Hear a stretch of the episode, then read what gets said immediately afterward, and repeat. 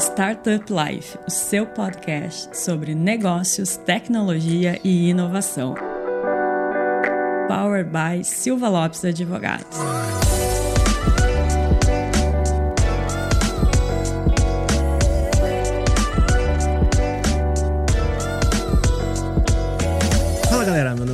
Lopes e está começando mais o Startup Life, o seu podcast sobre negócios, tecnologia e inovação. E hoje nós vamos fazer aqui um episódio mais do que especial, né, Cris? Cristiane Hoje nós temos uma collab. Uma collab, exatamente. Olha só como estamos chiques. Exatamente, a gente vai fazer aqui um episódio, eh, dois episódios na verdade, um eh, os dois episódios em parceria com a Ace, esse primeiro episódio que a gente vai fazer, a gente vai ter uma participação aqui de um dos, dos caras manda-chuvas da Ace aqui pra gente falar sobre um assunto muito bacana. Então, hoje tá saindo o episódio e na segunda-feira vai sair o episódio lá na plataforma da Ace também. Então vocês podem procurar e aí. Tem mais algumas coisas vindo por aí, mas é, a gente ainda não pode contar. Não pode contar agora, assim, tão, tão rapidamente. Mas, Cris, uh, conta um pouquinho pra gente aí quem que é o nosso convidado especial. Ah, é pela primeira vez ele tá participando aqui. Mentira, ele vai participar mais que a gente. então hoje está aqui conosco novamente o Pedro Carneiro. Pedro, seja bem-vindo. Obrigado, pessoal. Obrigado pelo convite. É sempre um prazer estar aqui com vocês. Maravilha. E hoje o assunto que a gente vai falar junto com o Pedro, né? Pedro, partner da Ace aqui, a gente vai falar um pouco sobre programa Stock Option e Partnership. A ideia é que no episódio aqui do Startup Life, a gente vai focar bastante no, em melhores práticas e erros, do que, que os erros cometidos no programa de Stock Option, Partnership, quais as melhores práticas que a gente indica, mas lá no episódio da ACE, a gente vai falar muito mais sobre estruturação de um programa de stock option, estruturação de um programa de partnership, como funciona, as místicas de como constituir isso, de que forma que tem que ser feito isso para cumprir legalmente e também negocialmente os requisitos de um programa de stock option, né? Então vai ter a visão estrutural jurídica aqui do lado, do meu lado aqui, né, representando daí o Silva Lopes da Startup Life, e o Pedro lá vai falar um pouco sobre o que que um fundo de investimento, né? O que que o um investidor espera de um programa de partnership. Dois episódios super completos, né? Exatamente, vai ser quase um curso aqui, né? É. A gente devia cobrar isso daqui, né? Fazer um close friends. Na, na, na verdade, é, o nosso podcast e o da Ace também são praticamente cursos, né? Acho que a gente devia falar como é que, que, que tu acha, Pedro? A gente vai montar um, um, um novo curso para distribuir aí que vai ser melhores momentos dos nossos podcasts. E aí a gente cobre é, pela curadoria. Exatamente.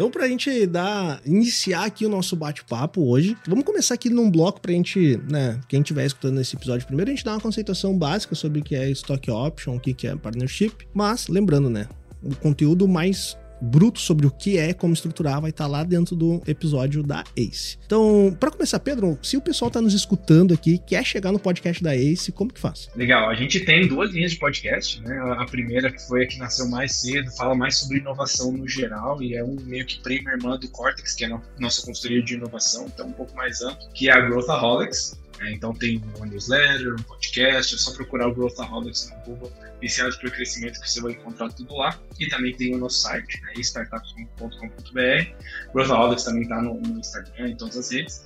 E a gente tem uma linha mais nova voltada para startups e empreendedores, que é o Falando em Startups. Nesse Falando em Startups, a gente vai um pouco mais a fundo em alguns tópicos que são mais importantes para os empreendedores e ajuda eles a ter uma perspectiva um pouco diferente. Então a gente aprofunda sobre o momento do exit, sobre o momento de escolher os seus investidores, como preparar um pitch deck, algo que não está necessariamente ligado ao, ao, ambiente mais macro de inovação, mas que a gente sente que faz muita diferença para os empreendedores que a gente investe aqui.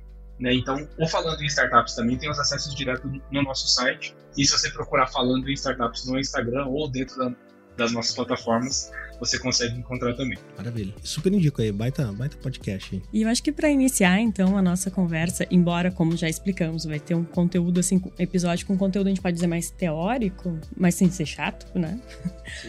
Vale retomar aqui no nosso o que, que é Stock Options e Partnership, para a gente poder, então, depois com, uh, comentar as boas práticas e os principais erros. Então, queria ouvir de vocês dois o que, que são esses dois termos. Vou tentar simplificar ao máximo para frente negocial, né? É, todo empreendedor quando começa um negócio, ele vai procurar um sócio ou alguns sócios, né? Gente que vai fazer parte do negócio e que vai carregar grandes blocos aí para poder dividir a responsabilidade com o empreendedor conforme o negócio vai é, crescendo e ficando mais estruturado, você precisa de gente que atua como sócio e gente que vai ser cada vez importante também, mas dentro de é, é, escopos um pouco menores ou de especialidades um pouco mais definidas.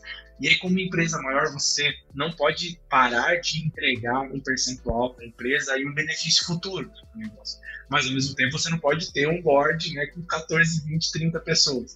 E aí, é para poder equilibrar essas duas pontas que nasceu o plano de stock options, que é como você integra no programa de incentivo de remuneração daquele colaborador é, uma parte que seja variável e de acordo com o sucesso do negócio. E aí você consegue vincular a performance dele, a performance da empresa. Então, ele literalmente dá um pedacinho da empresa ali e uma entrega de valor futura que pode ser gigante. E aí a gente olha para os primeiros funcionários da Uber, do Twitter, todos esses caras aí que, que ficaram grandes, mas sem necessariamente desvirtuar e transformar ele em uma liderança né, definitiva ali na empresa. Até porque normalmente nos primeiros anos essa liderança ela se forma e ela fica bem estabelecida e o que importa é como que eu trato os, os meus é, colaboradores-chave que estão abaixo da primeira liderança. Para isso serve. Perfeito. Dando uma visão aqui mais jurídica sobre, sobre o assunto, né? Ah, quando a gente fala em programa de stock option, em programa de partnership, a gente está falando em programas de benefício, né? Benefícios em equity. Então, a, a grande diferença é que o, o, programa de stock option nada mais é do que uma opção, né? Que tu entrega para o teu colaborador então tu tem um colaborador da empresa que ele está performando muito bem e tu entrega para ele uma possibilidade dele adquirir uma parte da, dessa, dessa tua empresa uh, em um determinado prazo, cumprindo determinados requisitos. Ele é um programa de atração né, de, de talentos. Então tu consegue chegar para um grande talento que está alocado dentro de uma outra companhia e falar para ele, ó, eu tenho aqui remuneração, benefícios e tudo mais, e eu ainda tenho a possibilidade né, de te entregar uma opção onde, em determinado prazo, cumprindo determinados requisitos, tu pode adquirir um percentual, uma fatia da empresa que tu está trabalhando. Então ele tem esse objetivo muito de atrair talentos. O programa de partnership, ele tem um objetivo maior até de fazer uma retenção dos talentos que estão dentro da companhia.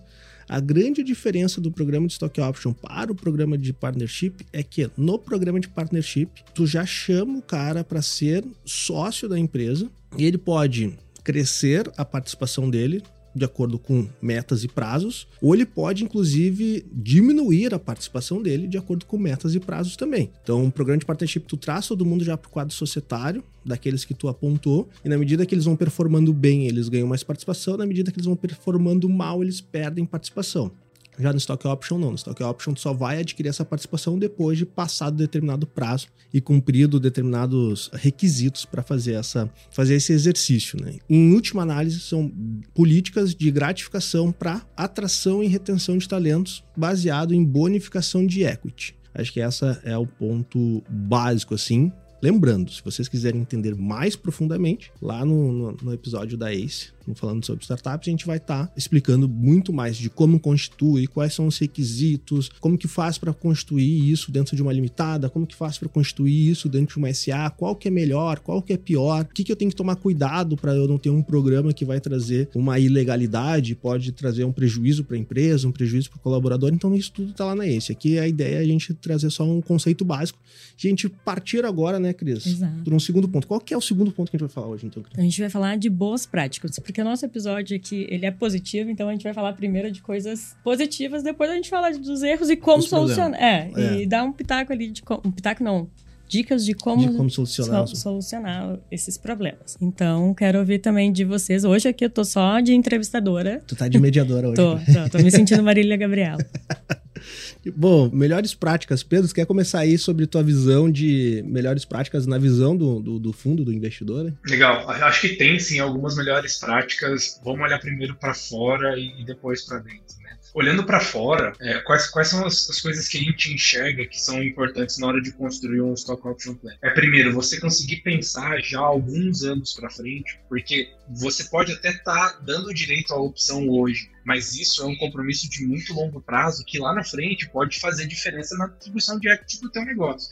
A gente já viu alguns casos né, em que o empreendedor fala: Nossa, eu gosto muito desse cara, toma aqui 5%.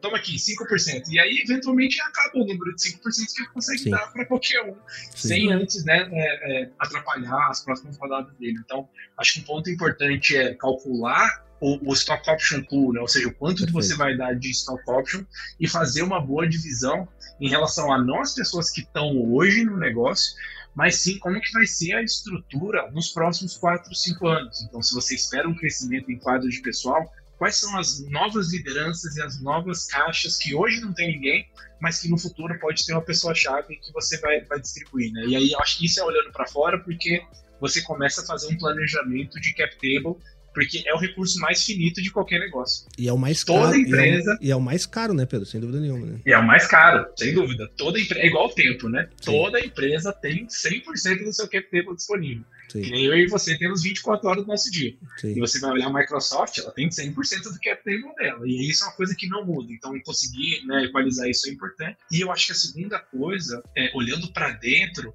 eu acho que é um dos erros que a gente vai comentar depois também, é, a comunicação interna tem que ser assim hum. muito bem feita.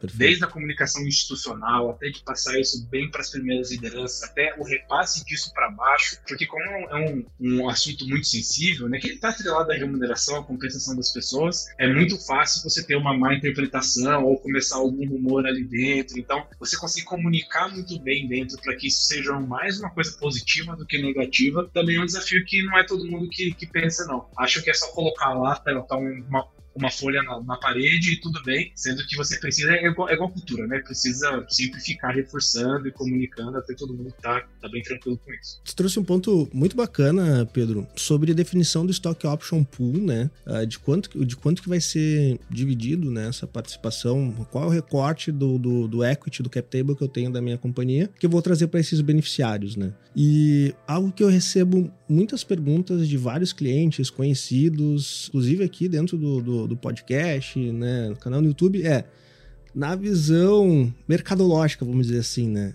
Existe um stock option pool que é quase que padrão, que é bem aceito pela, pelos fundos de investimento, pelos investidores, ou não? Cada negócio pode ser analisado de uma forma distinta. É, é, cada negócio é diferente e os stock option pools eles abrem em momentos diferentes, mas independente disso, apesar de não ter uma regra específica, né, acaba ficando entre a cruz e a espada quando o empreendedor tem que escolher no sentido que, olha, número um, se o negócio ele for intensivo em pessoas e eu for ter algumas pessoas chave no negócio, algum investidor mais para frente vai exigir, seja imprescindível você ter um stock option.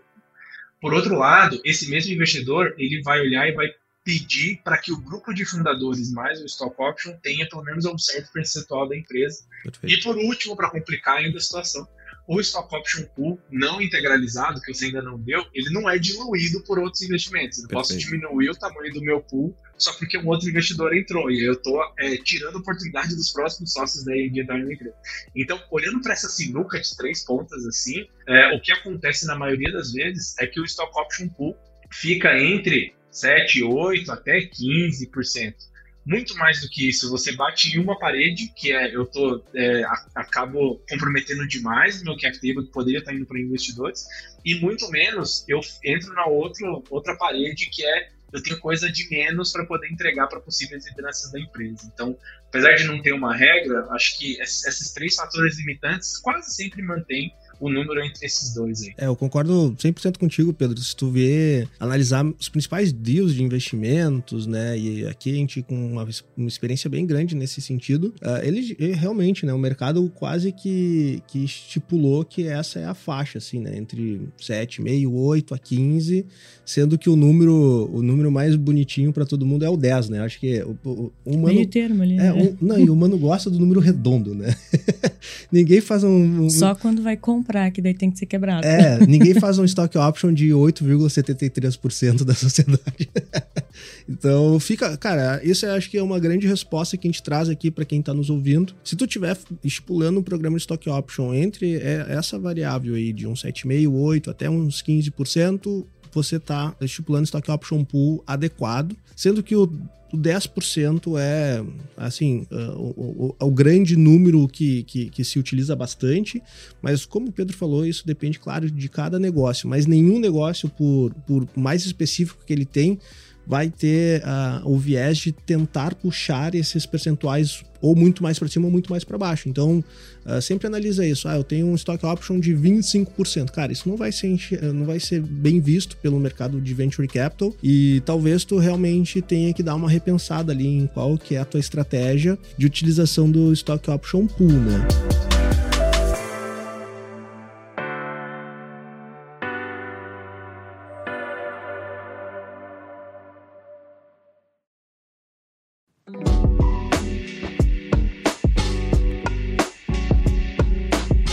Que uma grande questão de melhores práticas que a gente podia falar aqui também, né, Pedro? Do viés mais negocial, né? Depois eu tenho aqui algumas anotações sobre viés jurídicos, assim, de melhores práticas, mas do viés negocial, antes de tu constituir o teu Stock Option Pool, né, Pedro? É importante tu saber qual é o perfil de pessoas que tu busca para completar aquele Stock Option Pool, né? Por que que ele existe? Muitas pessoas falam, eu quero constituir um Stock Option Pool porque, ah, porque todo mundo no mercado tem, mas ele não sabe qual que é o perfil, qual é a característica, de que forma que. quem são as pessoas que vão cumprir esse requisito, e muitas vezes ele começa a distribuir esse Stock Option Pool para qualquer pessoa que entra dentro da sociedade. Quando chega uma pessoa realmente relevante, o Stock Option Pool já está enforcado já, né? Então, acho que esse também é uma boa, uma boa premissa, assim, de analisar para quem que eu vou definir, qual é o perfil que eu busco alcançar com esse programa Stock Option Pool, né, Pedro? Não, tem, tem um ponto muito legal aqui, é que como toda empresa nasce com o 100%, e o que importa é que o valor da empresa vai mudando, e esse percentual vai mudando também de, de valor, uh, tem muita gente que olha e fala, bom, eu tô com 10% de stock option pool. Essa pessoa é uma pessoa legal, e então toma, né? E, como se fosse um, uma premiação direta e tal. Mas acho que uma coisa importante de lembrar é que isso é parte da remuneração.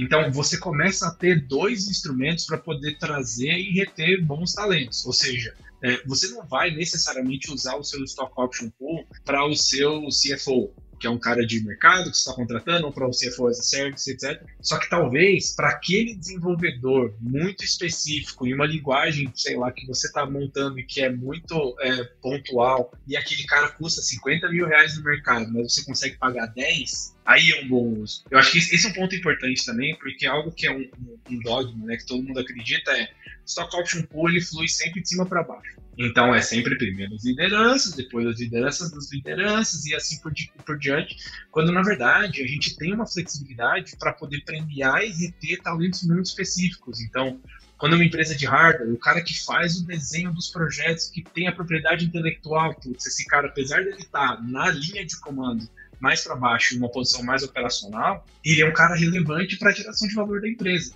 Né? Então, é, esse pensamento é que o empreendedor tem que ter de que é, o, o, o, stock option pool ele é um salário que ele só pode usar uma vez na vida. Sim. Não é um negócio que você, putz, eu vou demitir o cara, depois volto, depois eu dou aumento e etc. Mas quando as pessoas começam a olhar sobre isso, é, elas começam a entender também que elas têm que fazer o pitch para o cara que vai entrar via stock option pool, porque ele tem que comprar o sonho do mesmo jeito que o investidor compra.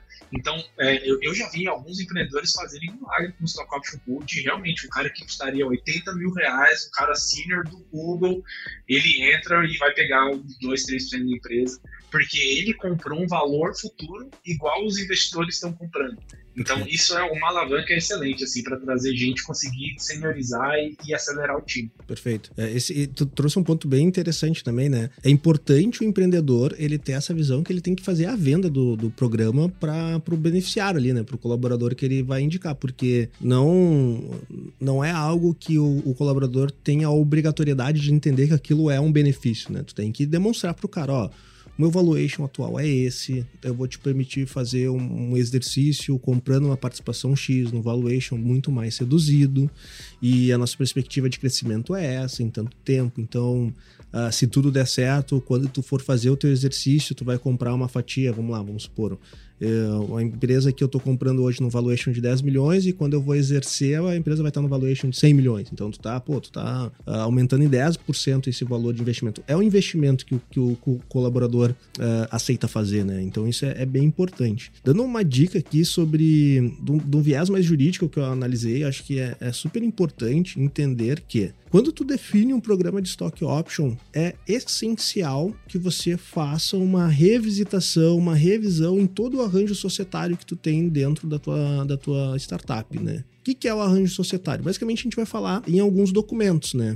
Então, se tu é limitado, a gente vai falar em contrato social, se tu é SA, a gente vai falar em estatuto social. A gente tem que trabalhar também no acordo de sócios, né? Então, ou acordo de cotista, ou acordo de acionista, e o próprio programa em si. Então, basicamente, a gente tem esses três documentos que a gente tem que revisitar. Analisar contrato social, barra estatuto social, o acordo de sócios, né? Que pode ser o acordo de cotista ou o acordo de acionista, e também o próprio programa em si, né? O contrato de opção, o plano de, de stock option. Esses três documentos, eles têm que estar muito bem alinhados, eles têm que estar sincronizados e eles vão ter alguns requisitos que vão ser distribuídos entre esses três documentos distintos. Então não é um documento único que tu vai fazer e que vai resolver todas as questões. É de extrema importância tu saber que o teu contrato social estatuto social esteja alinhado com o acordo de acionista, com o acordo de sócios e que esteja alinhado com as premissas dentro do seu programa.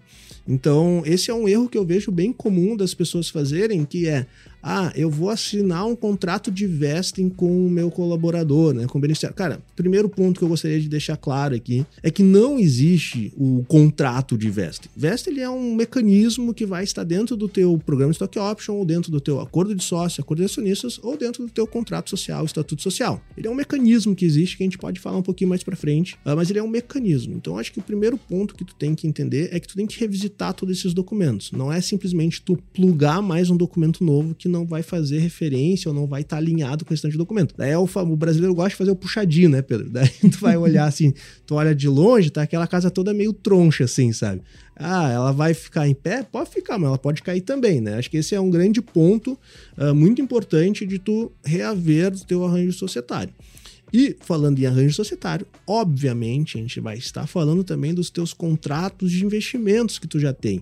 E daí isso é uma grande coisa, tu tem que estar muito bem alinhado nessa concepção do programa Options com seus investidores anteriores. E daí aqui eu quero puxar para o Pedro, né? Qual que é a posição dos investidores, dos fundos, dentro dessa concepção e elaboração do programa Stock Option? O que, que vocês vão auxiliando a galera? O que, que vocês enxergam para a constituição desse tipo de, de programa, Pedro? Não, legal. Algo que é um bom comparativo né, para a criação de, de programa de stock options é você está revendo todas as regras do jogo de como funciona a associação com a tua empresa. Exato. Então, se você quer trabalhar comigo, essas são as regras do jogo. E, e quando você faz um, uma mudança, é importante fazer a revisão geral. Se não for fazer desse jeito, né, um programa bem estabelecido, etc, etc, é melhor, inclusive, não fazer nada. Perfeito, Pedro. Muito obrigado. E aí empurra isso pra ainda frente. Bem que, ainda bem que é né, tu que tá falando isso, não é o advogado que tá falando. Não, assim, a gente já viu uns problemas muito sérios que eles vão se acumulando ao longo dos anos de, ah, eu fecho com um cara. E aí é meio que uma regra específica para ele, ah, porque aquele cara é assim, assim, assado, ele trabalha e ganha em dólar, etc, etc. Aí passa um ano, vem uma outra pessoa que tem uma outra, uma outra expertise, a empresa tá num outro momento, e aquele input que aquele cara trazia hoje não vale tanto quanto o outro. E aí você faz uma negociação específica para esse outro. E aí, quando essas coisas começam a, a ser né, cruzadas e conflitadas, isso pode gerar um problema muito maior de, pô, eu tô achando injusto o que eu recebi naquela época, porque hoje você tem uma nova negociação e etc. E isso pode ruir, principalmente porque você está é, linkando isso com as principais lideranças da empresa, né? Quem Perfeito. você queria manter mais perto. Se você não trata de uma forma igualitária e, e clara e justa para todo mundo, aí é um negócio que vai, vai desmoronar é, em algum momento. E, e aí, por isso, que até comentando o nosso, nossa participação em cima dessas coisas, é, eu, eu, faço parte de alguns conselhos aqui né, no portfólio da IS, e tem um cara em específico em que a gente passou uh, mais ou menos dois ou três meses olhando no detalhe a distribuição de stock option. No uhum. detalhe de abre a planilha, quais são as pessoas, quais são os critérios, qual é o formato, qual é o, o período de revisão desse formato, quem tem que aprovar, quem não tem, quanto tempo a pessoa tem que estar dentro do negócio para ser elegível. E assim, a gente passou de ponta a ponta. E aí eu acho que você deve imaginar que não são muitos assuntos em que um conselho se envolve nesse nível de detalhe, Perfeito. sabe? De olhar quais são as pessoas, quais são os méritos, quais são os critérios. Então a gente considera isso muito, muito importante, justamente por isso. Acho que a gente já viu o caso até de é, um cara que era. Ele estava no Stock Option Plan, ele, né, descobrindo como era a regra dos outros e tal, e como estava mal comunicado, ele se sentiu ferido a ponto de abandonar a empresa cancela o vesting dele e ele foi abrir um concorrente com outro mercado, com outro jeito de fazer. Então, é, acho que se isso tem um poder destrutivo tão grande quanto é o poder construtivo. Perfeito. Eu acho que são, são dois, dois lados assim muito muito intensos. E aí nesse caso, quando uma empresa ela já está estruturada o suficiente para poder trazer o conselho para perto e refazer essa regra do jogo, a gente olha com bastante cuidado e não tem aquela de preciso soltar um stock option por é, um plano no próximo mês porque aquele cara lá está ameaçando sair. Isso a gente não faz. Sim, sim. A gente para e fala, tá bom, regra do jogo, vamos revisar aqui, demore um, dois, três meses e assim a gente vai com cuidado, etc. Porque uma, um dos principais erros também é lá na frente é se você não dá a devida atenção, tanto na parte documental quanto na parte negocial, para qualquer plano de stock options, e você comete um erro na hora de definir essa regra do jogo, lá na frente você não pode mudar sem uma repercussão muito grande. Perfeito. Então, ah, fiz uma coisa errada. Passou dois anos, o cara vai investar e ele vai investir e fala, putz, não, isso aqui não funciona mais, etc, etc. E você perde toda a credibilidade do programa. Então acaba sendo um, um, ponto bem sensível, assim, porque, de novo, né, trata com a vida pessoal das pessoas e com a expectativa que ele tem de ganhar o futuro. Então, os fundos, pelo menos os fundos que a gente conhece, assim, os que são mais, mais fortes, sempre tem um, um olhar com muito mais cuidado, assim, para esse tipo de questão. Perfeito.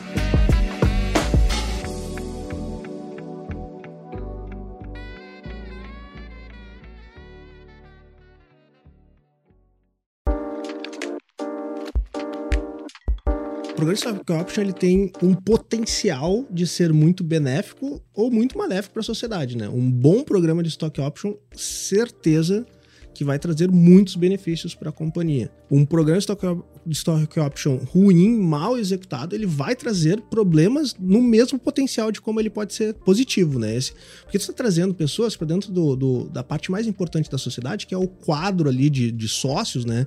Então, por mais que tu tenha ali dentro dos mecanismos de, de acordo de sócio, acordo de acionista, mecanismos de, de diferenciação do que, que né, acontece com um cara que entrou via benefício um, e um cara que é founder, mas no final das contas ele é um, um sócio, ele é um acionista dentro da sociedade. E tu tem que ter um alinhamento muito bom dentro dele. E daí eu acho que eu conecto aqui com, com outro uh, ponto muito importante, uma dica que eu dou de melhores práticas que é extremamente relevante. É, primeiro ponto, a gente entender a definição dos gatilhos de, exer de exercícios, né? Uh, quando a gente fala em stock option, uh, geralmente uma boa prática também de ser feita, e daí lá dentro do episódio da ACE a gente vai falar um pouco mais sobre o que é cliff, o que é vesting, como funciona tudo isso, mas uma boa prática a ser feita é assim, tu não, uh, tu não entregar a opção totalmente cheia pro cara, então ah, o cara tem a possibilidade de adquirir, sei lá, 2%, tu não entregar isso tudo dentro de um exercício só, tu definir alguns exercícios com espaçamento entre eles e que esses exercícios eles estejam sempre vinculados a gatilhos muito objetivos, né? Fugir um pouco daquela subjetividade. Então eu falo que quando o cara cumpriu algum gatilho que permita ele exercer a opção de compra dele, tem que ser preto no branco é assim, a resposta tem que ter sim ou não, não algo de não sei, vamos verificar. Então, assim, uma, um, algo que a gente vê assim com mais, mais comum assim de pessoas de primeira viagem é criar aquele, não, se o Pedro desenvolver de forma grata e, e, e, importante a área comercial da empresa e isso for discutido entre os sócios e verificar que ele realmente está trazendo um benefício para a sociedade, ele vai ter a possibilidade de adquirir, adquirir tantos por cento ou tantas cotas. Isso é totalmente subjetivo, né, cara? Então, assim, o que, que para mim é desenvolver bem é algo e e pro beneficiário desenvolver bem é outro, é outra, é outro tipo de análise, né? Então, quando eu falo em caráter objetivo, é tu ter KPIs que realmente vão determinar, uh, definir aquilo, né? Se eu tiver métricas econômicas que definam, se a empresa atingir isso daqui, tu tem a possibilidade de adquirir tantos por cento, não tem muito o que tu discutir ele é auditável. Então, os gatilhos eles têm que ser objetivos e auditáveis. Assim tu vai evitar uma série de problemas, né? Dentro da tua experiência aí, Pedro, como que são alguns gatilhos assim objetivos, auditáveis que tu acha que são interessantes para as pessoas terem em mente ali quando elas forem definir o um programa de stock options? Legal. É, acho que todo mundo que vai criar um programa de stock options, eles sabem quais são as métricas que podem ser influenciadas por algumas pessoas em específico. Só que o grande motivo que eles não colocam indicadores objetivos e auditáveis, etc., é que eles querem ter o direito de mudar de ideia e daqui a dois anos eu não gosto mais dessa pessoa, então vamos discutir. Sim. E é assim, é sempre isso. E eu acho que quando você tem esse nível de incerteza, aí volta lá para casa, ó, melhor não fazer nada então. Perfeito. Empurra para frente. E aí volta para a primeira casa. Uh, mas olhando para alguns indicadores, né? Então, coisas que, que são facilmente auditáveis. Você vai trazer um CRO, um cara de revenue de vendas? Faturamento. Ou você vai trazer um cara de um novo produto? Percentual do faturamento da empresa referente àquele produto. Ou você, sei lá, vai trazer alguém de, de CS, né, de, de, de operações ou de Customer Success? Você pode pegar o NPS, CSAT dos clientes, taxa de resolução dos tickets, tudo que você conseguir metrificar dentro de uma plataforma já é auditoria suficiente. Claro, você não precisa ficar contratando um auditor de fora o tempo inteiro, mas precisa ter um número relacionado à performance daquela pessoa. E se você tem uma empresa que já está no tamanho suficiente para você ter um stock option plan, é importante que cada pessoa que esteja trabalhando nessa empresa tenha um número que ela seja sob responsabilidade dela. Né? Então você já precisa ter uma distribuição de OKRs e de, de metas, né? E como que a, a composição desse time faz a empresa alcançar a meta, que tem que estar clara também e bem comunicada. De novo, isso antes. Perfeito. Se você não tem isso, esquece stop out play, volta lá para trás. Então é, é, um negócio que precisa entrar bem claro ali na hierarquia de qualquer hora certa de, de trazer. E se você não tem uma clareza de qual que é o número real que essa pessoa vai trazer de benefício, será que você deveria estar oferecendo estoques para ela? Perfeito. Então, é, é, assim, todas as coisas que a gente vai falar sobre como contornar, na verdade é, se você precisa contornar isso, você não está pronto para fazer, bom. Se você precisa contornar isso, essa pessoa talvez não seja a melhor, bom. Se você precisa contornar isso, então acaba que os problemas que a gente brasileiro imagina que tem que contornar, na verdade eles são sinais amarelos e vermelhos de olha, não está na hora de fazer isso, essa pessoa não é a certa, o formato não é o certo, e eu já vi muita gente furando todos os sinais vermelhos e dando, sei lá, 10% da empresa para um cara que veio assim no ano que vem. E aí, para depois de dois, três anos, a empresa pivotar e o cara se nega a abrir mão do é percentual, bom. porque, claro, é uma remuneração, a regra do jogo tá lá. Então é muito ouvir bem esses sinais, assim, e na dúvida, cara, fala com seus investidores, fala com os envelopes, com as pessoas que são os, os seus parceiros são próximos, porque na maioria das vezes o que ele precisa é ouvir o não de alguém que esteja lá de fora. Sim. Se um investidor fala, cara, para, para que isso vai, vai dar problema. Aí é o que ele precisa para poder parar e reavaliar, sabe? Para não ficar ali no, no, no, fluxo do dia a dia que acaba atropelando. Tem que ter a visão do terceiro imparcial, né, Pedro? Isso é bem importante na hora de definir, assim. Muitas vezes tu tá tão envolto do cenário que tu... tu ah, eu, eu, sempre brinco, né? Quando tu tá envolto de um cenário, de um problema, tu tem o pior ponto de vista possível. Se tu pega uma pessoa, um terceiro que tá fora daquela, daquele cenário, ele consegue ter uma visão muitas vezes mais adequada, né? Do que tá acontecendo ali. Então, acho que essa visão do terceiro imparcial é muito importante na definição dos programas de Stock Option. E algo que o Pedro trouxe que é, que é bem legal mesmo, assim, eu queria, quero destacar aqui para a galera ficar ligado. Uma, das principais melhores práticas é justamente tu ter os indicadores alinhados com aqueles números que dependem do, do beneficiário, né? Daquele, da, do, do, programa, né? Então, assim, não vai colocar, vou colocar o meu, sei lá, head de vendas, o head comercial e colocar para ele uma métrica que é relacionada lá, sei lá, NPS. Não faz sentido tu fazer isso, entendeu? Então, a, essa é a grande questão do Stock Option. Tu pode ter o programa onde a base dele vai ser replicada para todo mundo, mas principalmente os gatilhos e metas a serem atingidos, eles têm que ser muito bem específicos para aquele beneficiário dentro daquela posição, dentro daquela área que ele vai estar tá atuando. Então, se tu vai trabalhar com cara comercial, tem que ser métricas e indicadores relacionados à parte comercial. Se tu vai trabalhar com um cara que vai ser de marketing, tem que ter metas e indicadores relacionados à área de marketing, assim por diante. Então, é importante tu ter isso. E se tu não tem esses indicadores, talvez tu não esteja no momento ainda de, de, de ter um programa de stock option. Tu tem que dar um passo atrás. Primeiro eu tenho que analisar a minha empresa, eu tenho que saber os indicadores da minha empresa, o que é importante para minha empresa, né? Então, pelo visto, a gente já tem aí também o primeiro erro, né? Que é não saber o momento certo de fazer. Aliás, não é nem não saber o momento certo, é não avaliar se o momento é adequado. Exatamente. Acho que pra gente evoluir um pouco mais desse primeiro erro, eu gosto de falar assim, é importante para toda estratégia, é, eu falo isso muito como advogado, né? É importante tu ter ali o backdoor, né? O backdoor é a portinha de cachorro para tu conseguir fugir de uma situação que se complicou mais do que tu deveria. E daí, uma das melhores práticas que eu indico bastante para todo mundo, e eu basicamente dentro do, do, escritório, é que a gente não faz nenhum tipo de programa Stock Option que não esteja esses dois carinhas aqui, é a gente ter bem definido o que, que é Good Liver e Bad Liver Event, né? Então são hipóteses que a gente fala que esse cara ele tá saindo da sociedade, e ele sair da sociedade não pode beneficiar ele, e se ele sai da sociedade de um formato que ele pode ser beneficiado. Então, good liver e bad liver events são, são questões essenciais para um programa de stock option, né? Então, a gente entender muito bem, porque esse é um ponto importante, né? O programa de stock option, ele tem lá, como a gente falou no início, ele tem a, a situação de atrair e reter talentos. Se tu traz para ele uma possibilidade onde ele consiga sair e ser capitalizado na saída dele, ele vai sair. Então, se tu fala assim, ah, ele, ele entrou dentro da sociedade no valuation de 10 milhões, agora a empresa está com valuation de 100 milhões, e se ele tiver a possibilidade de sair de forma voluntária, ele vai sair. Parte do humano é isso, ele, ele quer conquistar aquilo que ele já que tem o menor risco, né? Então, se eu já atingir determinada meta, eu saio. Então, muitas vezes a gente vê em programas de stock option o inverso, ao invés de tu reter o talento, tu tem uma série de talentos que ele olha, opa, chegou num tamanho interessante que eu acho que vale a pena eu sair da sociedade e trazer esse, esse essa rentabilidade para mim, ele sai. Daí tu tu deturpa totalmente o programa.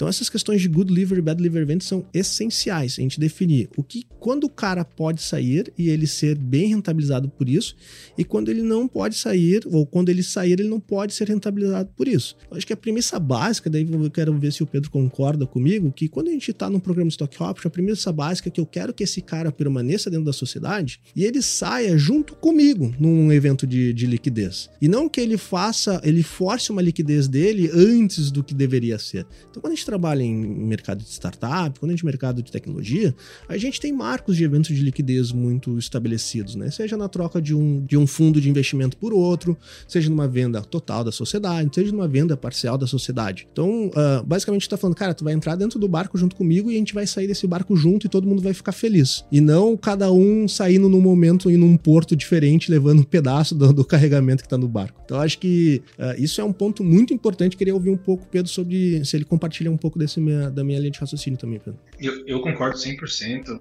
até porque as pessoas que estão no Stock Option Plan, elas são avaliadas com muito mais detalhe por investidores. E aí, quando você vai olhar no, no modelo de investimento, você tem dois tipos de colaborador. O colaborador que vai usar o dinheiro do investidor, ou seja, eu vou criar novos negócios, eu vou abrir novas operações, etc e o colaborador que vai trazer o dinheiro do investidor. E quando você entra no stock option é, plan, você muda de lado. Ou Sim. seja, o investidor ele vai olhar para ti e vai falar, pô, eu vou investir porque aquele cara tá no stock option plan e se ele acredita no negócio, eu vou acreditar também e assim por diante. Então, é, a gente faz essas travas, inclusive de liquidez antecipada, para poder evitar isso. Quando você tem um modelo, isso inclusive eles pegam na diligência de um investimento, né? Os caras falam, Sim. pô, eu comprei aqui todo esse time que tá no stock option plan. Eu peguei os top 10 engenheiros do Facebook.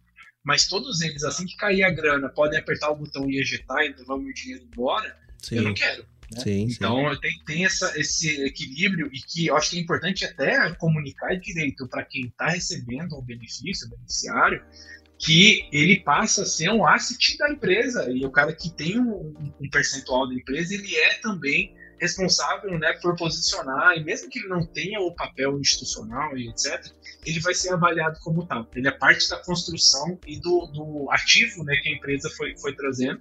E é, se você não tem esse tipo de limitação de, de saída, você pode gerar alguns eventos muito esquisitos, em que a gente até já viu né, em grandes empresas acontecerem, de é, o cara acaba, sei lá, montando um evento que não necessariamente é necessário para a empresa crescer, ou seja, a empresa precisava de 10 milhões de reais, mas o cara consegue levantar 20, 30 para poder se beneficiar em curto prazo de uma saída que ele vai trazer para ele, Sim. pessoa física, e depois a empresa que se vire, né, com Sim. o percentual que você deu e tal. Então, é, é justamente para evitar esse tipo de coisa e, de novo, né, comunicação. Eu acho que a, a, você ser beneficiado no Stock Option Plan não necessariamente é só benefícios, né? Só Sim. receber e etc. Você começa a ter também algumas obrigações e um papel um pouco diferente dentro do negócio. Perfeito. E para complementar, eu sempre falo que o Good Liver Bad Liver Event ele tem sempre uma duplinha, que é a cláusula de recompra, que é como que eu vou executar isso, né? Se o cara está saindo da sociedade, por exemplo, pegar um exemplo clássico aqui, né, Pedro? O cara é um baita cara, tá ali, tá trabalhando, tá feliz, tá com o seu programa de stock option muito bom, só que ele recebe uma proposta para ganhar 10 vezes mais dentro de um outro lugar que tem um programa de stock option muito interessante. Faz sentido esse cara sair e continuar com a opção de participar dessa sociedade onde ele nem atua mais? do meu ponto de vista, não faz. Então é importante entender que isso vai fazer um critério de bad liver event e basicamente tu tem que ter um, um, um, uma cláusula de recompra, porque esse cara ele pode ter duas situações. Ou ele pode ter não exercido nenhuma opção, e daí a gente pode simplesmente extinguir essas opções no momento de saída, ou ele pode ter exercido parcialmente. Então ele pode ter exercido, vamos lá, ele tem quatro uh, exercícios, ele exerceu dois, tem mais dois para fazer. Ah, se ele sai, beleza, ele extingue. Mas faz sentido ele continuar dentro da sociedade? Uh, no meu ponto de vista, não. A gente tem que valorizar e até trazer esse, esse percentual de volta pro pool. Esse acho que é o ponto mais importante, para tu trazer um outro cara que possa assumir essa posição que ele tá. E daí ali dentro da cláusula de recompra, tu vai estipular de que forma que eu vou recomprar essas ações que ele já exerceu, né? Qual vai ser o valuation que eu vou recomprar, qual vai ser o preço que eu vou recomprar, para justamente eu conseguir ter sempre o meu pool de stock option para pessoas que estão atuando na sociedade e não pessoas que tu tem várias pessoas que já exerceram e daqui a pouco não estão nem mais trabalhando na sociedade. Não, o que, que tu acha, Pedro? Eu concordo, acho que isso acaba causando, né, em uma situação mais extrema, quando você tem uma rotatividade maior ali de gente que recebeu stock options, uh, isso vai secando o pool e mais Sim. pra frente, finge que você colocou, né, para 5, 10 pessoas, as pessoas operaram um, dois anos e começaram a investir, e depois elas começam a sair do negócio, o negócio ainda é, não, não alcançou 100% do potencial. Chega lá na frente, se elas levam esse stock option junto com elas, e aí elas ainda têm um, um pedaço da companhia na saída, e elas ficam passivas, eu acho que tem duas coisas que são importantes. A gente aqui como VC, a gente acredita que quem não está no risco mais não deveria participar do upside. Ou seja, o, o, momento em que a pessoa ou o investidor sai do risco, você calcula todo o risco que ela passou ali atrás e qual que é o benefício que ela deveria ter, trava ali, e aí a partir dali para frente, como ela não está mais colocando né, o risco dela, seja o próprio capital dela, no caso do investidor, ou o tempo e a vida dela, no caso do colaborador, é, você não, não deveria ter direito de, de né, capturar isso mais para frente. E eu acho que tudo bem você né, ter uma pessoa que, sei lá, ela contribuiu muito e ela acabou construindo um, um ativo, uma habilidade intelectual importante para o negócio, só que o mais importante é, o, cada pessoa que está fora aproveitando o benefício futuro, significa uma pessoa que está dentro que não está aproveitando. Que não está aproveitando. Perfeito. Porque, de novo, né, são 100% da empresa e isso não muda. Então, é, é muito é importante definir os termos de recompra e, de novo, ter isso claro. E na maioria dos negócios, você pode olhar desde a Ambev até as grandes empresas que têm capital aberto na bolsa, você tem uma política de recompra agressiva, porque a ideia é que você privilegiar o comprometimento de longo prazo. E você né, comprar a empresa um ano e depois, se você for sair daqui a 5, 10 anos, você conseguir capturar esse delta mas não menos do que isso. Perfeito. É, uma, uma, dica final, não melhores práticas, mas pode ser melhores práticas, né? Tu sempre tem que estudar muito bem tudo que tu vai executar. E hoje em dia a gente tem muito conteúdo dentro do mercado sobre stock options, sobre programa de partnership, né? Então tem, tem tudo. Posso dar um spoiler já, Cris? Será que o Pedro deixa também? é, tá, Acho tá, que ah, tá vindo uma coisa muito boa pra é, ele. Assim, nós, junto com a Ace, né? Nós e o Alop, junto com a Ace, a gente tá bolando um e-book muito bacana que vai ser lançado, falando sobre como estruturar um programa de stock option, sobre melhores práticas de estruturar um, um programa de stock option. Então, uh, acho que uma dica que eu dou é sempre estude muito bem antes, né? O como que está sendo executado, como que o mercado executa. Uh, e algo que poucas pessoas sabem, mas assim, lá, eu quero entender como que é um programa de stock option, como o Pedro falou, da Ambev, né? Como que os caras funcionam, como que eles fazem isso? Uma dica, pessoal, toda empresa listada na bolsa de valores, ela tem o dever de publicar dentro da sua plataforma de relacionamento com os investidores programas como esse.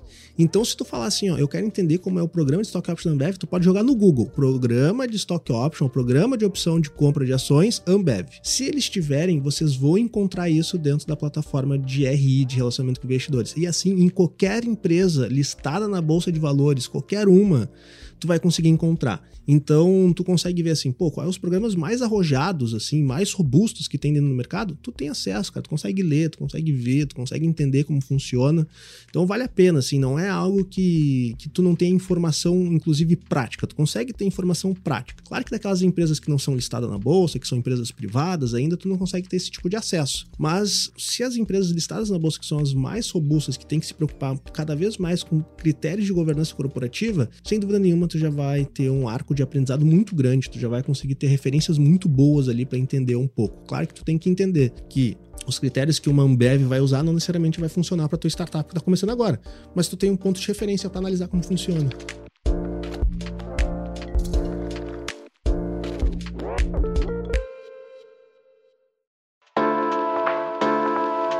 E agora, dando o seguimento aqui no nosso script, ah, vamos para o nosso último bloco, que são os erros.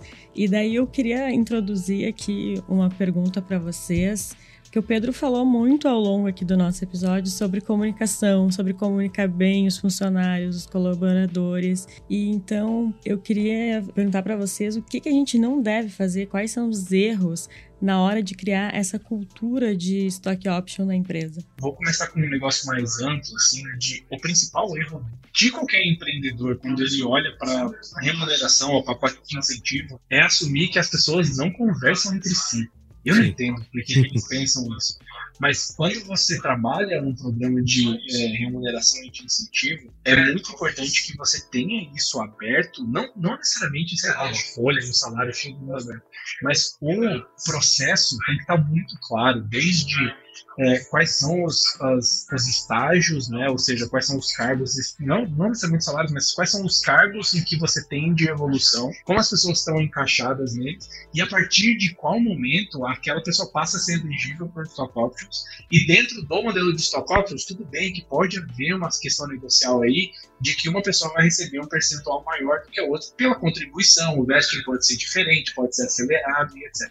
Mas olhando para a comunicação, o que, que, a gente fez aqui na ACE, e eu acho que funciona bem para negócios de startups também, você fazer um evento de lançamento desse processo e olha, pessoal, a partir de agora, cada um de vocês pode ser sócio da Startup X, porque a gente está separando percentual tanto, e a gente vai provar com os nossos investidores que são essas pessoas, e o modelo funciona assim, etc, etc.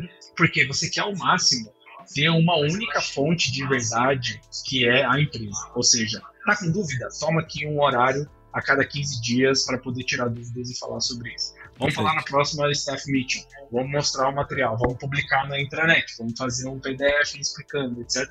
E principalmente treinar as lideranças para elas poderem né, comunicar isso para baixo para os seus times também. O que, que, a gente quer evitar ao máximo? Né?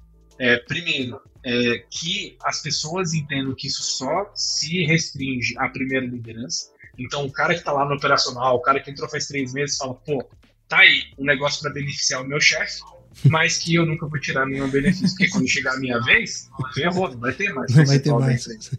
Então, a gente precisa quebrar, acho que esse primeiro dogma.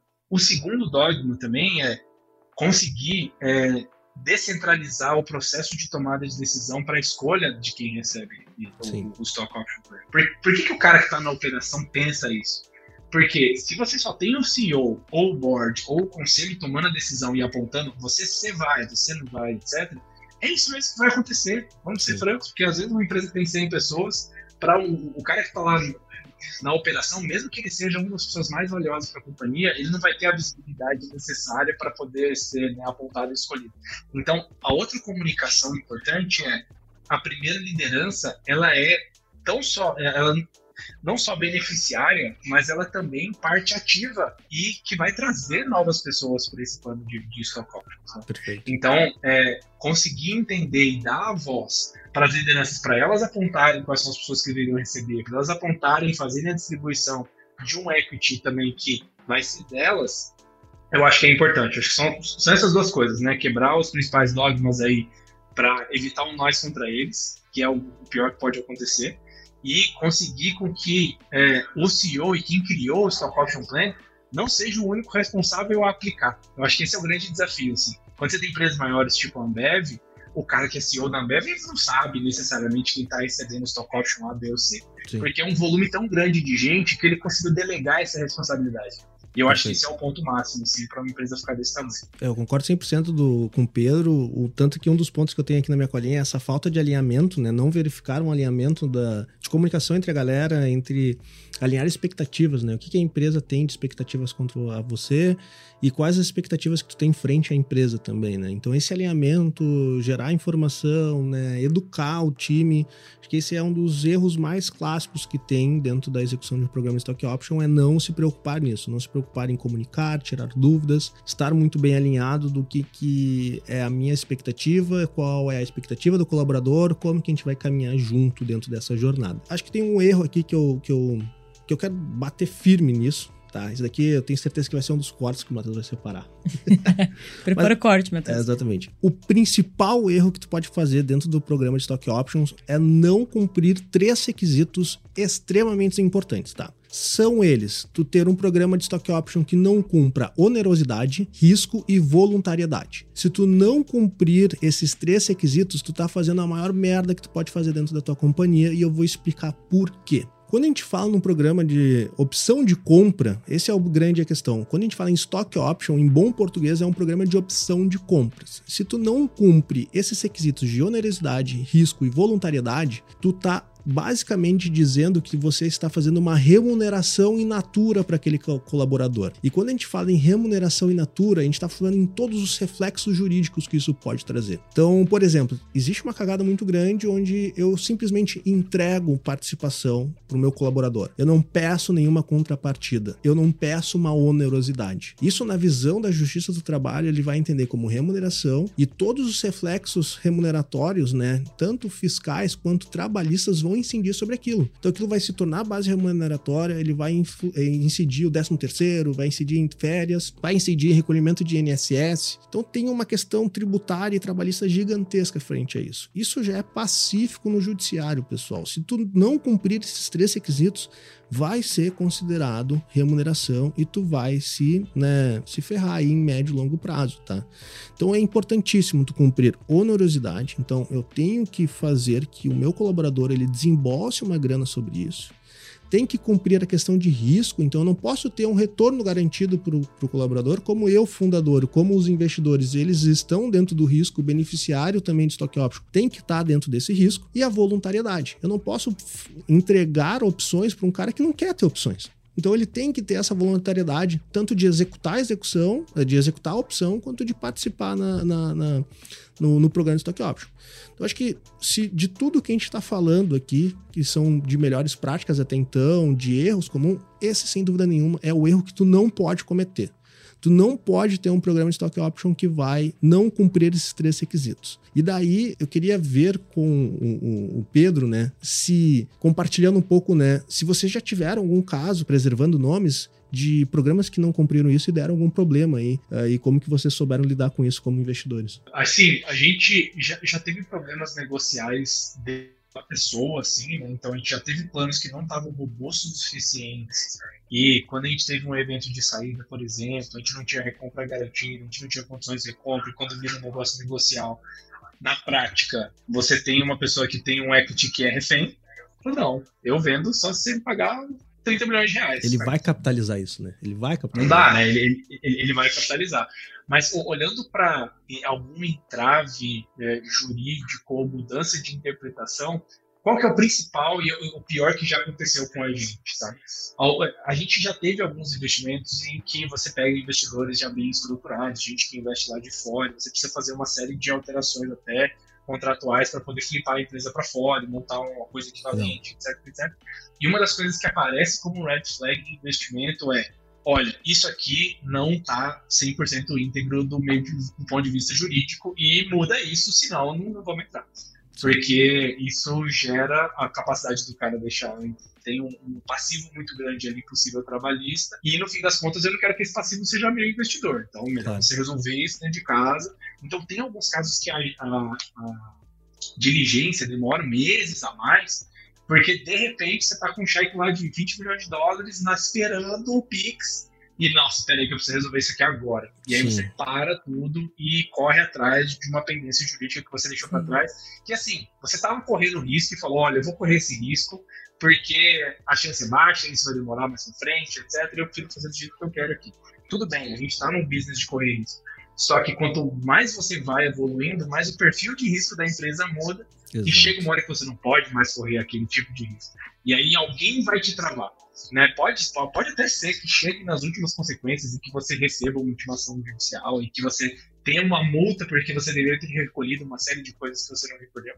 Só que no fim das contas, o mais é, usual e o mais garantido é alguém vai chegar, apontar e falar: Isso aqui eu não compro. Perfeito. Esse risco eu não compro. Então conserta antes da gente ir para frente. Né? Então, eu acho que é o, é o, pior que já aconteceu com a gente. Mas que, enfim, isso gera um estresse gigante, né? De você claro. perder um potencial investidor. Esse, esse, é o ponto principal, né? Uh, esse risco, por mais que ele não vai ser judicializado, o investidor vai enxergar isso. Tu vai cair no momento de due diligence que o investidor vai falar, cara, isso daqui tá errado por causa desse, desse risco e eu não quero assumir esse risco como investidor. Acho que um dos pontos mais importantes, né, Pedro, quando a gente analisa o mercado de startup, o mercado de tecnologia, é que já tem uma diversidade de risco envolvendo o próprio mercado, o modelo de negócio, o modelo de monetização. E daí, esses riscos mais jurídicos, por assim dizer, que eles são previsíveis, eles podem ser trabalhados e mitigados. Fundo de investimento, investidor, ele já sabe disso, ele vai falar, cara, esse risco não tem por que a gente assumir, se já tem um jeito certo de fazer sem assumir esse risco. Então, corrija aí primeiro e depois a gente continua a conversa. Né? Exato.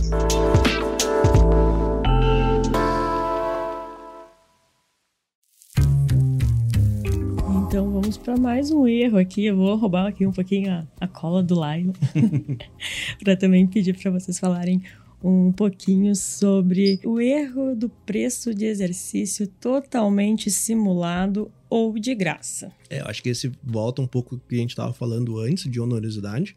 Acho que isso é, é, algo que, que, claro, vai tendo uma maturidade dentro do mercado ao longo do tempo.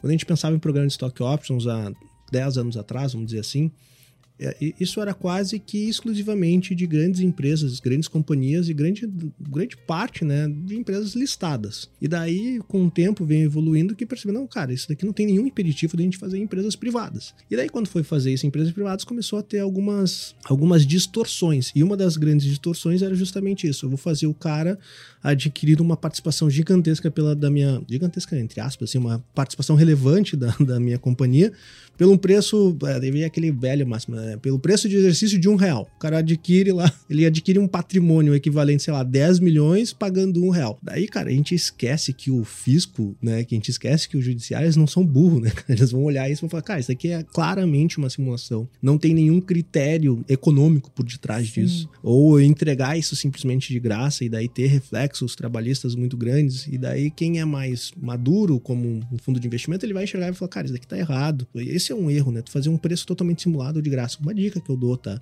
Tu tem que ter um critério de, de avaliação para aquele exercício. Então tu fala, cara, pode ser descontado. A avaliação da empresa é essa e eu vou dar um desconto de tantos por cento sobre o exercício. Mas quando alguém for analisar, seja um investidor, seja em pior das hipóteses um juiz, ele vai analisar e falar assim: não, cara, isso daqui ele tem um fim negocial. Faz sentido negociar isso. Não é simplesmente uma simulação. Pior coisa que tu pode fazer com um fundo de investimento, pior coisa que tu pode fazer com um juiz é tu achar que o cara é idiota e falar assim: não, isso daqui é... ninguém vai perceber. Não, é um real, mas tá tudo certo. Então, cara, esse é um grande erro. Eu concordo 100%. É, eu acho que tem um equilíbrio bem, bem legal de de construir na hora de executar e de construir a regra do jogo, porque a gente já viu a outra ponta também causar problemas, que é, Sim. tudo bem, eu tenho uma regra objetiva e eu vou colocar um desconto, sei lá, de 40%, 50% em relação à última avaliação e etc. E aí foi feito isso num ano X. Daqui a 4, 5 anos o negócio cresce pra caramba, a empresa está avaliada em 500 milhões de reais. E aí o cara que comprou o vesting lá atrás e que vai ter 5%, para ele executar a próxima é, tranche dele, ele precisa pagar um milhão de reais do bolso dele. Sim. Porque a empresa cresceu num ritmo muito maior do que a capacidade financeira dele. Sim. Então tem um equilíbrio legal também de definir uma regra objetiva, mas algo que a gente já fez em conselho é estressa as situações mais limite. Perfeito. Tá bom, e se a empresa virar unicórnio SoftBank investir ano que vem? E o cara vai ter que tirar 10 milhões de reais do bolso para poder comprar 1%?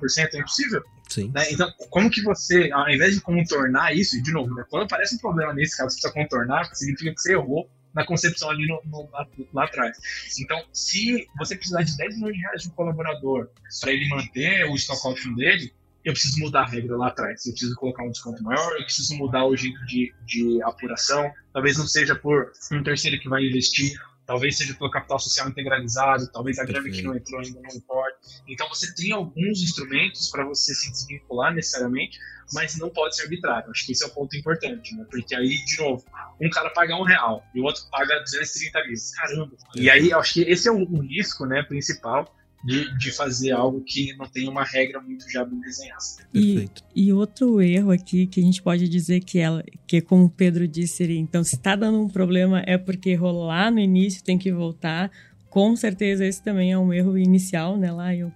Que é de não ter o contrato de trabalho. É, isso é um ponto importante. Geralmente não só para stock options. É, não, mas é que isso, isso é um, um, Não sei de onde surgiu, uma mística, que eu já me encontrei várias vezes conversando, daí assim, tá esse beneficiário aqui, cadê o contrato de trabalho dele, a relação de trabalho junto com ele? Não, não, mas eu tenho um contrato de stock option assinado com ele. Cara, isso não quer dizer que se tu tem um contrato de stock option, não significa que ele, te, ele, ele sempre vai ter duas vinculações. Uma vinculação societária, que é o contrato de stock option, e uma vinculação de trabalho. Então, se é um prestador de serviço, se é um, um empregado, ele tem que ter um contrato de trabalho. Tu assinar só um contrato de stock option não significa que tu tem que ter essa segunda vinculação, que é a vinculação de relação de, de trabalho com essa pessoa. Né? Então, sempre tem que ter esses dois documentos, pessoal, pelo amor de Deus. Tem que ter tanto o documento de stock option, programa, tudo que a gente falou aqui, mas nada disso substitui a relação que tu tem que ter de trabalho, a relação que tu tem que ter de, de prestação de serviço ou de, de, freelancer, o que for, mas tu tem que ter esse tipo de relação junto com o cara, senão tu tá deixando, tá uh, assumindo outros riscos aí que daí não são nem relacionados ao stock option, né? Um jeito fácil de pensar é que o plano de stock options é você estar dando o privilégio daquela pessoa física se tornar um investidor numa condição especial. Perfeito. Ponto. Perfeito, perfeito, E aí, é, claro, né? Você pode trazer outros fundos e tal, mas o, o que principalmente encaixa quando você faz essa narrativa é eu não deixaria uma pessoa comum entrar no negócio como investidor. Mas você está aqui no dia a dia, você está aqui, você vai estar tá, tá comprado por prazo e tal. Então eu vou abrir a oportunidade, a janela para você se tornar um dos investidores a uma condição especial e com um limite tal. Aí cabe você aceitar ou não. Então, se é, ele está entrando como investidor, ou se tem a possibilidade de entrar com um, um stock um contrato de investimento na frente, isso não tem nada a ver com o contrato de trabalho dele. São Exatamente. duas coisas diferentes. É que o contrato de trabalho faz ele merecer um tratamento especial para se tornar um investidor. Perfeito. Mas esse, esse é o modelo. Perfeito, perfeito. Acho que do, dentro das, das pautas que eu trouxe aqui, Pedro, que eu e a Cris a gente foi listando, eu acho que a gente chegou dentro do que a gente vê de, de erros, assim. Uh, claro, existem vários outros erros, mas eu acho que esses são os principais que a gente trouxe. Queria ver, tem mais algum erro aí do teu lado, Pedro, que tu acha que vale a pena a gente, a gente trazer ou a gente cobriu, assim, os principais, os principais caneladas que alguém poderia tomar, assim, quando tá aprendendo a trabalhar com um programa de stock option? É, acho que de erros como um todo, a gente conseguiu conseguiu cobrir bem. Acho que tem duas dicas assim finais pensando do, do nosso lado, que é primeiro, não é porque todo mundo está fazendo que você deveria fazer também. Então a gente né, indica o porquê que isso existe, quais são os problemas que o Stock Option Plan veio para resolver e se você não tem esses problemas, é melhor ficar sem stock option plan por aí. Lembre da sua mãe quando você era criança. Você não é todo mundo. Exato. você não é todo mundo. Então a gente olha e fala, pô, a empresa precisa ter de partida já tudo bem definido e tal. Talvez não, porque você ainda nem tem as premissas necessárias para poder colocar algumas coisas no papel. Então, não se, se adiante. Se você não está sofrendo com a dor que o Stock Option Plan resolve, não faça nada, foque em outras coisas do seu negócio que você vai colocar mais energia. Eu acho que esse é o primeiro, que a gente já viu muita gente tentando se adiantar, não, não quero já deixar tudo pronto, mas fica com vários buracos. E o segundo, que a criação do Stock Option Plan não é um projeto começo, meio e fim. Porque as pessoas elas imaginam assim, vou começar, daqui a um mês eu terminei e aí está pronto forever. O que acontece na maioria das vezes é eu bato numa premissa que eu não estou pronto ainda para definir e eu adormeço o projeto. E aí passa Sim. seis meses e falo, agora essa premissa já está pronta. E eu vou mais para frente, eu começo a desenhar os materiais e ainda não tenho claramente que tipo de pessoa eu quero pro time. Eu adormeço o projeto. Então é um negócio que ele é mais uma construção que muitas vezes demora mais de ano, assim, para uhum. você ir entendendo, porque a parte negocial né, é mais, mais importante, inclusive, do que você só ter um instrumento lá e o cara vai, vai, vai né, assinar e, depois pode dar problema. Então, não, não fique ansioso se você não tiver todas as respostas agora. Se você não tem todas as respostas, isso significa que o negócio não está maduro o suficiente para evoluir. Bota na gaveta, fala com os, os, os, seus, os seus players, né, os seus é, benchmarks aí, e quando for realmente a hora, você vai sentir porque você vai ter ou alguém que você precisa trazer que está muito fora do teu budget, ou um turnover elevado, ou alguém, né, ou alguma área que seja crítica para o negócio. E aí é para resolver a dor de cabeça que você toma aspirina. Você não Sim. toma aspirina preventivamente para just in case tiver uma dor de cabeça. Né? Então, acho que é, essa inversão é um negócio que a gente vê muito porque o empreendedor está muito ansioso para fazer as coisas acontecerem, né? e aí acaba pulando aí algumas etapas. Perfeito. Baita dica. Acho que uma dica final, uh, corroborando com o que o Pedro disse, é muitas vezes tu não fazer nada é a melhor estratégia. Né? Então, se tu não está maduro ainda para executar um programa de Stock Options, tu não tem.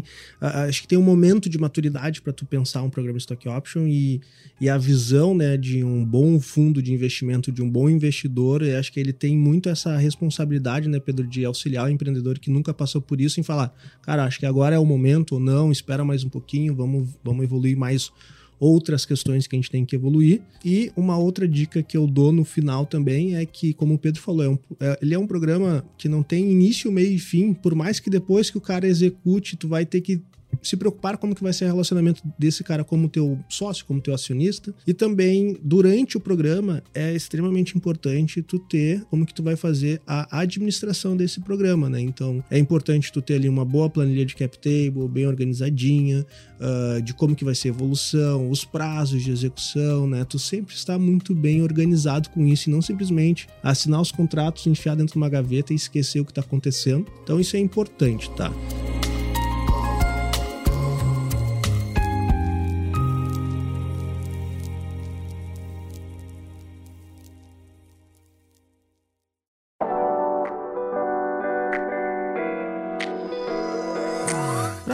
Isso que a gente está falando, deixa aqui de novo no, no, recado final. A gente está lançando um e-book incrível junto com a Ace. Então, né, nós aqui do Silva Lopes, junto com a Ace, a gente está trazendo todas as nossas experiências de ter participado aí de centenas de, de processos e programas de stock option durante a história de, das duas empresas, né, da Ace e do Silva Lopes. E a gente tentou compilar ali de uma forma muito clara, muito simples, né, de como que você pode estruturar, de como que você pode uh, verificar o programa de Stock Options, quais são os erros, quais são as caneladas, de que forma que tu pode fazer isso de uma forma segura e positiva para o teu negócio. E complementar esse episódio que a gente está falando aqui, tem um episódio da ACE também, uh, onde a gente vai falar daí justamente como estruturar né? Como que as técnicas para a gente estruturar, quais são os requisitos para a gente estruturar, e daí lá tu vai ter uma visão muito mais de processos e etapas de como fazer isso, e aqui foi muito mais uma conversa da gente trazer melhores práticas e erros, né? De como a gente pode evitar. E como faz para pegar esse e-book? Ah, vai ah, ter que boa. acompanhar as redes sociais e o site tanto da Ace quanto do Silva Lopes e do Startup Life, que nós também vamos divulgar. Então, fique Exatamente. atento. Então, assim, você que está escutando esse episódio na data de lançamento, tu ainda não vai ter acesso, então acesse lá, as, tá tudo aqui na descrição, né, Cris? Os perfis da Ace, perfis do Silva Lopes, do Startup Life, para você conseguir saber quando a gente vai fazer a inauguração desse e-book. E se você estiver escutando depois que o e-book foi lançado, a gente vai voltar aqui e vai colocar o link na descrição. Então, se tu tá ouvindo isso depois, não na semana de lançamento, dá uma olhada aqui no link na descrição do episódio, que talvez o link já esteja aqui disponível. Mas estamos chegando aqui ao fim do nosso episódio. Quero agradecer muito ao. Pedro, muito obrigado aí. Daqui a pouco a gente vai, já vai gravar o outro episódio. Mas obrigado mais uma vez de participar aqui. Acho que o Pedro já talvez seja um dos participantes mais recorrentes aqui do Startup Life. Sempre é um prazer trocar uma ideia e bater um papo contigo. Deixa aí a audiência à tua disposição aí para tu deixar os teus recadinhos finais e se despedir da galera também. Beleza, pessoal. Obrigado pelo convite de novo. Eu acho que é um dos tópicos que são mais importantes assim para discutir, definir uma boa estratégia de início só que o grande problema é que, como não dói hoje, o empreendedor tem outras coisas que né, ele acaba focando, mas é importante manter isso aí né, no, no, radar. E aí, acho que sobre isso, né, a gente tem muito material e muito conteúdo que não só expande em cima desse, né, que a gente está falando aqui agora, né, que vocês comentaram muito bem, mas também para poder entender e explorar também mais outras frentes aí da vida de startup que é o Falando em Startups. Então acompanhe um pouco mais da ACE. Agora a gente está com, com, novas é, oportunidades aí de investimento, buscando mais startups, acelerando nossos investimentos. Muita empresa agora para ser vendida e muita coisa acontecendo. O pessoal fala de é, recessão e diminuição do volume, mas a gente não ouviu falar disso não. Aqui as coisas ainda estão andando muito bem. Então, se você tem uma startup que está procurando investimento, entre em contato com a gente. Se você quer conhecer um pouquinho mais das dores e sabores de construir um novo negócio, a gente tem também muito material falando sobre isso. E espero construir mais, mais materiais e mais coisas aí junto com vocês, que têm sido grandes parceiros. Maravilha, muito obrigado, Pedro. E acho que uma, um, um, outro recado final, né, Cris? Quem é de departamento jurídico aí, quem é tomador de decisão, a gente vai lançar em setembro um, um treinamento que Silva Lopes, Ace e Silvos Contabilidade vai fazer aí em São Paulo, onde a gente vai pegar os principais gestores de departamentos jurídicos, de tomadores de decisões e justamente fazer um dia de imersão de como elaborar esses programas, dar dica. Então, o Pedro vai compartilhar toda a experiência que ele tem uh, na visão do fundo de investimento, na visão do investidor. Eu vou trazer a visão jurídica de como estruturar.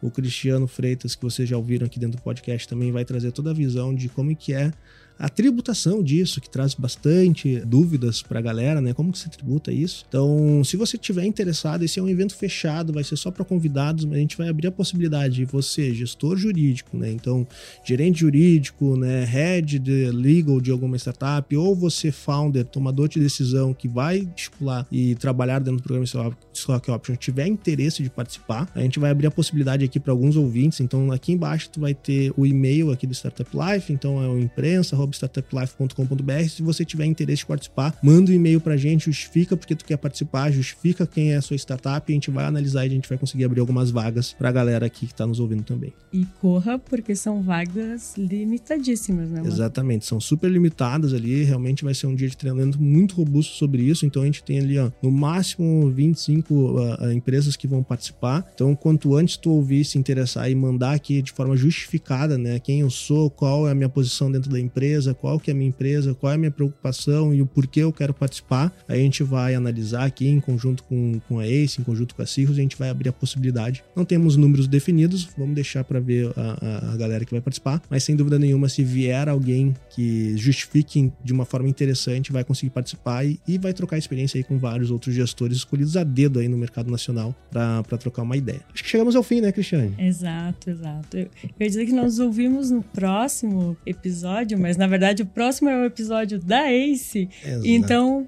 vocês ouvem o Pedro e o Lion no próximo. Exatamente. É então, assim, esse episódio está saindo na sexta-feira, pessoal, segunda-feira. Então, aqui, ó, tu vai escutar esse episódio, vai ficar aqui uh, matutando. matutando. pensando durante o final de semana e na segunda-feira agora já vai sair lá no Falando em Startups da Ace uh, o segundo episódio, né? A continuação ou o prequel sobre como que funciona a estruturação. Pedro, foi um prazer trocar essa ideia contigo, nos vemos daqui a pouco e pessoal aí que está nos ouvindo e nos vendo, nos vemos e nos ouvimos no próximo episódio. Tchau!